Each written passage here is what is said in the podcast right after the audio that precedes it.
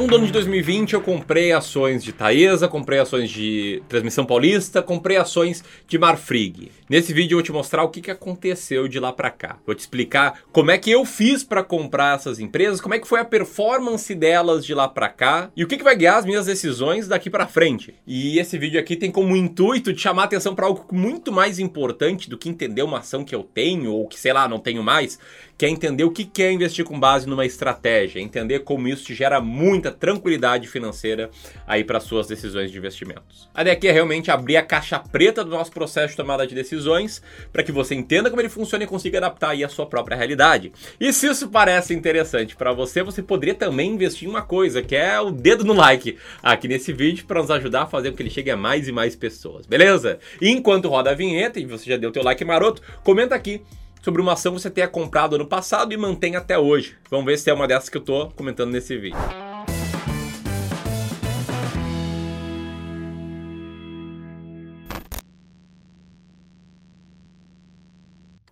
Bom, vamos lá, eu quero começar aqui a minha linha de raciocínio te questionando. O que, que te faz tomar uma decisão de compra de ação? Tá? Vai pensando, não precisa comentar aqui se tu não quiser. Acabei de pedir para tu deixar um comentário de ações que tu tem.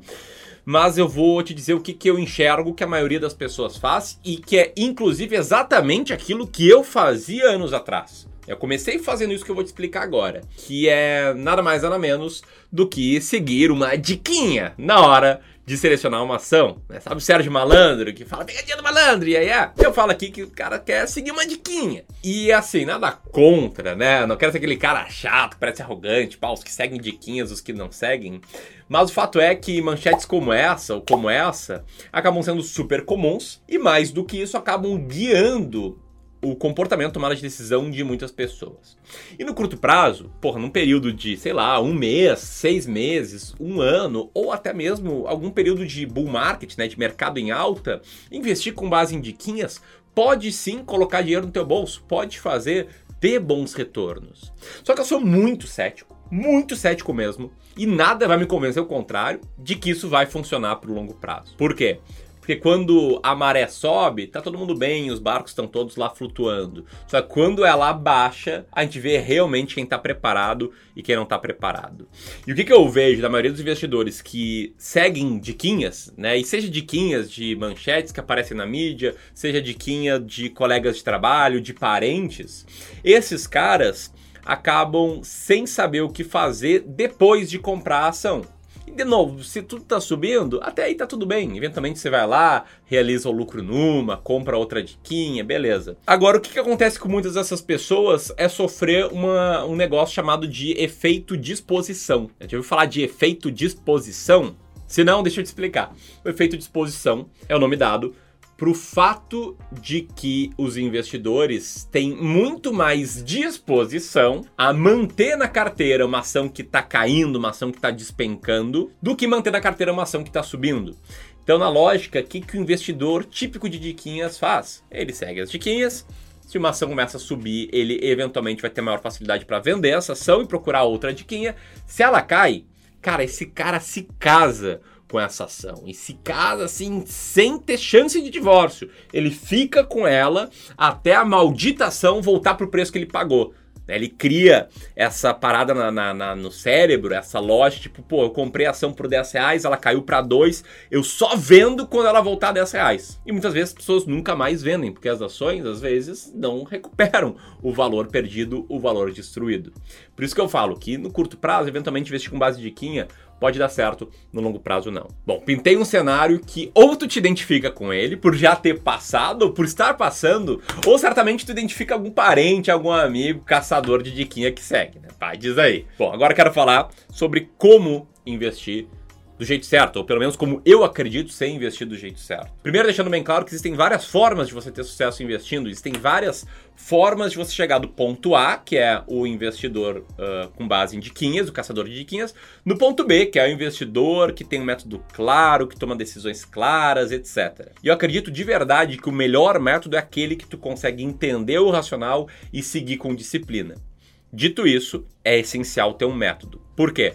Porque o método te dá clareza e clareza te traz tranquilidade, te faz tomar boas decisões e pode mudar seus resultados como investidor. Como eu te falei, para ter clareza é necessário ter um método. Eu quero explicar aqui o meu método. O que, que me fez comprar Taesa, Transmissão Paulista e Marfrig em 2020 e manter essas ações até hoje. Eu basicamente sou um investidor em valor. Eu sigo uma filosofia de investimento chamado Value Investing, mais especificamente um caminho de pensamento, um caminho filosófico de investimentos, filosofia de investimentos, de investimento em valor profundo. E com essa filosofia eu busco encontrar uma cesta, encontrar e comprar, né? Uma cesta de ações baratas, que na média o seu valor de mercado, o seu preço no mercado, seja inferior ao seu valor intrínseco. Eu vou explicar muito sobre essa filosofia, muito sobre como eu faço para montar uma carteira de ações, como você pode montar uma carteira de ações vencedora para 2022 numa aula que vai rolar em breve, aqui no dia 22 já, na segunda-feira.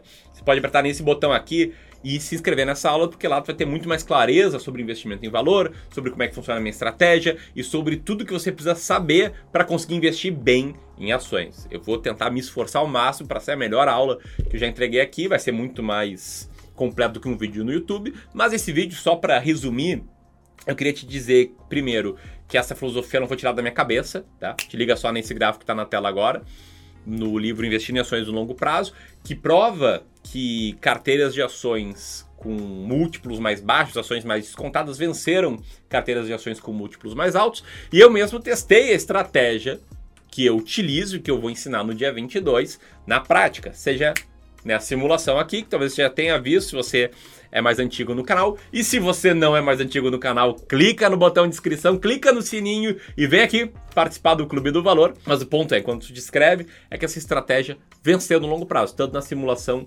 quanto na prática aí na, no meu trabalho de gestão de carteiras de clientes, tá? E basicamente, por trás dessa estratégia, tá a ideia de ter 20 ações muito baratas, segundo uma métrica chamada Earning Yield, que eu vou explicar melhor na aula do dia 22. Combinado? E aí, com base nessa estratégia, eu tenho regras muito claras de quando comprar uma ação, de quando manter uma ação e de quando vender. E eu executo essas regras com um fundo de investimento em ações do Clube do Valor, em que a gente mantém sempre 20 ações baratas. Esse fundo foi criado em julho de 2020 com uma demanda dos nossos clientes de wealth management. E só para te explicar, né, o wealth management é o nosso serviço de gestão patrimonial para grandes patrimônios, porque tem mais de 500 mil reais para investir no longo prazo. Né? Na época, em 2020, a gente tinha cerca de 200, 250 clientes. Cada um a gente investia em 20 ações diretamente. E aí, como uma demanda da prestação de serviço de wealth management, para centralizar as decisões de compra e venda de ações, a gente criou um fundo que somente os nossos clientes de wealth podem investir. Um mês depois da criação desse fundo, a gente até lançou um fundo aberto chamado Clube do Valor Deep Value Investing FICFIA, em que esse fundo aberto compra a cota desse fundo, desse fundo que os nossos clientes de Wealth investem.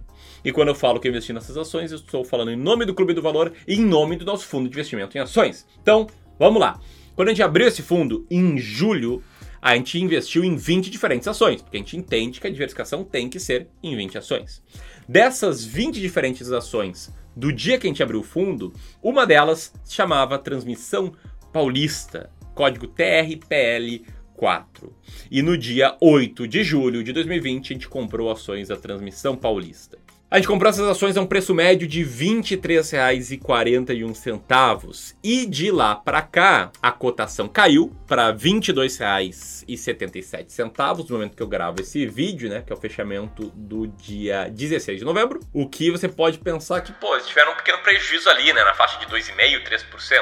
Só que nesse período a gente recebeu quase R$ 4,00 por ação de dividendos, R$ 3,94 o que faz que, com a consideração dos dividendos, a gente tenha tido um resultado de 14% com essa ação, com transmissão paulista. Nesse mesmo período, o Ibovespa subiu mais ou menos 5,85%, o que fez com que essa decisão tenha tido um resultado melhor do que a média do mercado. Porém, Nesse período, do dia da compra e transmissão paulista até hoje, o fundo cresceu 19,27%, o que significa que, na média, as outras ações que o fundo manteve ou comprou e vendeu trouxeram resultado um pouco melhor do que o resultado com transmissão paulista. E esse resultado um pouco melhor é o caso de Marfrig. Marfrig foi uma ação que a gente comprou também em julho de 2020, no dia 8 de julho de 2020, assim como Transmissão Paulista, ela está na carteira atualmente, ela cumpre os critérios de manter ações na carteira no momento que eu gravo esse vídeo. E aí, Marfrig, a gente comprou a R$ 14,79. A gente recebeu menos dividendos por ação do que no caso de Transmissão Paulista, a gente recebeu R$ 1,60 de dividendo por ação, Porém, essas ações se valorizaram mais. No fechamento do dia 16, elas encerraram o pregão cotadas a R$ 25,71, que faz com que o retorno, só a diferença de preço de compra e preço atual, seja de 73,83% e com o, a consideração reinvestimento dos proventos chegue a 84,65%, um resultado muito bom, muito acima do resultado do FIA nesse período, que foi mais ou menos 19%, e muito acima do resultado do Ibovespa nesse período, que foi mais ou menos 5,85%. E aí, antes que você pense, poxa, por que vocês não deixaram só, sei lá, Marfrig mais três ou quatro ações melhores no fundo? Eu te respondo que a gente não sabia. A gente não sabia que Marfrig ia subir um monte, assim como a gente não sabe o que vai acontecer daqui para frente com ações do nosso fundo.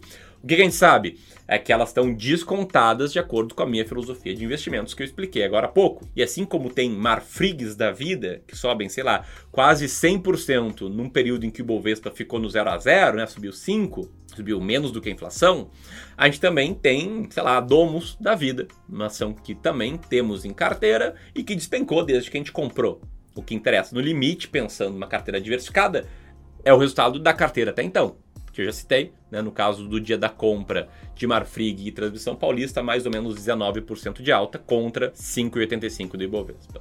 Porém, essas duas ações que eu citei até agora, a gente comprou no início do FIA. Em dezembro de 2020, num período de rebalanceamento. A gente fazia aquela época rebalanceamentos mensais, a gente faz hoje trimestral, a gente entendeu que faz mais sentido. A informação muito popular, muito querida por vocês, que é a Taesa, Transmissora Aliança de Energia Elétrica que a gente também mantém até hoje. Ainda não faz um ano que a gente comprou Taesa, foi no dia 1 de dezembro. E a gente comprou ela a um preço médio de R$ 34,32. No preço de fechamento do dia 16 de novembro, ela está cotada a R$ 35,83, o que nos daria um pequeno ganho de 4%, 4,40%, mas teve quase R$ 3,00, né, R$ 2,99 de dividendos recebidos por ação do dia da compra até hoje, o que faz que o retorno com reinvestimentos proventos chegue a 13%. E do dia de compra de Taesa até hoje, o FIA cresceu mais ou menos também 13, quase 14%, 13,98%, contra um resultado de queda de dezembro do ano passado até o dia 16, né, do Ibovespa de 5,42%. Então, nesse caso, Taesa foi uma decisão boa em relação à média do mercado e bem na média, assim, do fundo. Né? As ações tiveram, na média, um resultado muito parecido com o Taesa de lá para cá, uma alta de mais ou menos 13%. Ramiro, isso significa que teu fundo ou tua estratégia sempre vai vencer? Não, não significa. Tá, esse aqui é um exercício lúdico e o principal, na verdade, é o que estava no início do vídeo, era a explicação do método. É isso que vale e isso que no longo prazo vai te trazer clareza, embora no curto prazo o método nem sempre vai vencer. E é isso que vai te fazer ser um investidor com muito sucesso. Se você gostou desse vídeo, quiser dar um próximo passo, aperta aqui e vem comigo na aula do dia 22. E se você tem aí algum amigo, caçador de diquinha, que tá sempre procurando a dica do momento, envia esse vídeo para ele, beleza? Valeu, um abraço, até mais.